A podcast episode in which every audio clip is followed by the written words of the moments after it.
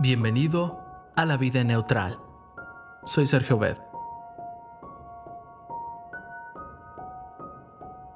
¿Te has preguntado alguna vez cuándo nos pide Dios que señalemos a otros sus faltas con el propósito de restaurar nuestras relaciones?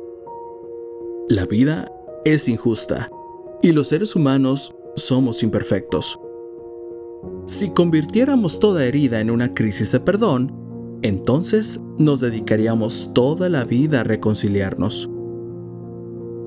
Cuando nos lastimamos superficialmente, sencillamente lavamos la herida y dejamos que sane sola. Igualmente, hemos de restar importancia a muchas heridas emocionales que padecemos en este mundo. Después de todo, otros también soportan nuestros defectos de carácter. Hay heridas, sin embargo, que no se deben ignorar. Louis B. Smith, en su libro Perdonar y Olvidar, propone tres características, las cuales son personales, injustas y profundas. Por tanto, requieren una crisis de perdón. Personales. Solo podemos perdonar a seres humanos, no a la naturaleza, por ejemplo, o a un sistema quizá. El cáncer pudo habernos arrebatado a nuestro ser querido, pero no podemos perdonarlo. Podemos hacerle la guerra o añorar el día en que Dios lo elimine, pero el perdón se da únicamente entre personas. Injustas. Hay dolores que son el resultado de nuestras acciones, claro está. Otros, sin embargo, son absolutamente inmerecidos e innecesarios. Estos agravios requieren una crisis de perdón. Los que nos lastiman pueden o no percatarse de lo injusto de su acción. Algunos nos lastiman porque creen que lo merecemos.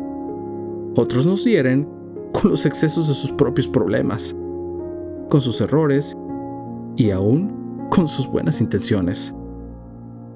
No importa cómo o por qué nos hacen daño, sino cómo es que lo experimentamos profundas. No es fácil definir la profundidad de una herida, porque la medida está encerrada en el corazón de quien la sufre.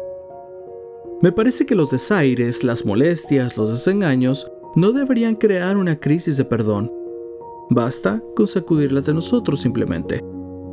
Hay otras heridas que requieren realmente una crisis de perdón. Por ejemplo, la deslealtad. Cuando tratas a alguien a quien conoces como si fuera un extraño. La traición.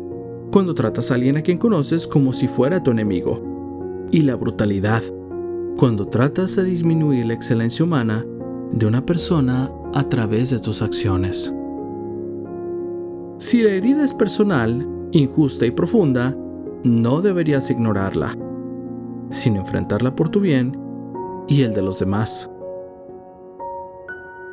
Cuando Jesús fue abofeteado injustamente, resistió el mal y dio la oportunidad al otro de arrepentirse, tal como lo dice Juan 18, 22 y 23. Haz tú lo mismo. Enfrenta el mal con la mano extendida del perdón. Si acepta tu mano, has ganado a tu hermano.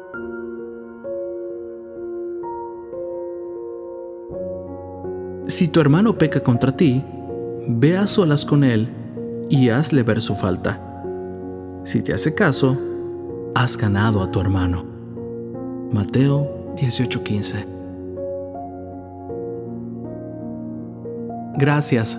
Te invito a compartir este podcast y hagamos que este proyecto crezca. No olvides que estamos en iTunes, Spotify y TuneIn Radio. Cristo viene pronto. Dirige tu meta hacia la eternidad.